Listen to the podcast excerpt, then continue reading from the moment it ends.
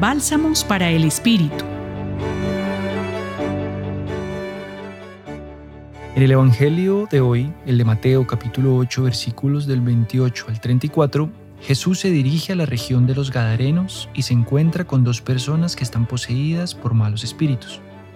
Estas palabras nos invitan a reflexionar sobre el sufrimiento humano y la posibilidad de liberación y transformación.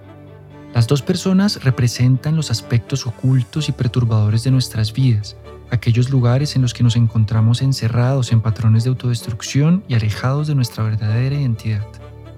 Todos y todas llevamos nuestras propias sombras, miedos, apegos, heridas, adicciones, y se pueden convertir en una carga que nos impida vivir una vida libre y de plenitud.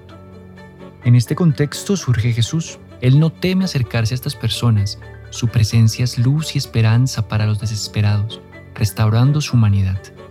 Todos estamos llamados a encontrarnos con el amor de Dios que nos abraza e impulsa a reconocer y confrontar nuestras propias sombras.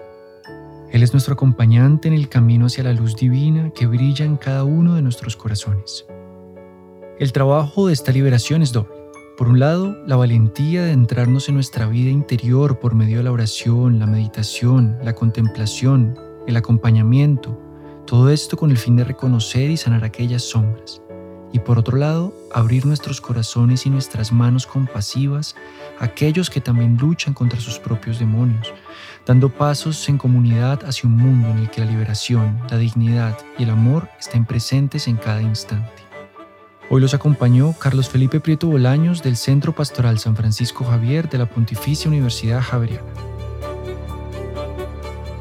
Bálsamos para el Espíritu Escúchalos cada día en la página web del Centro Pastoral y en javerianestereo.com.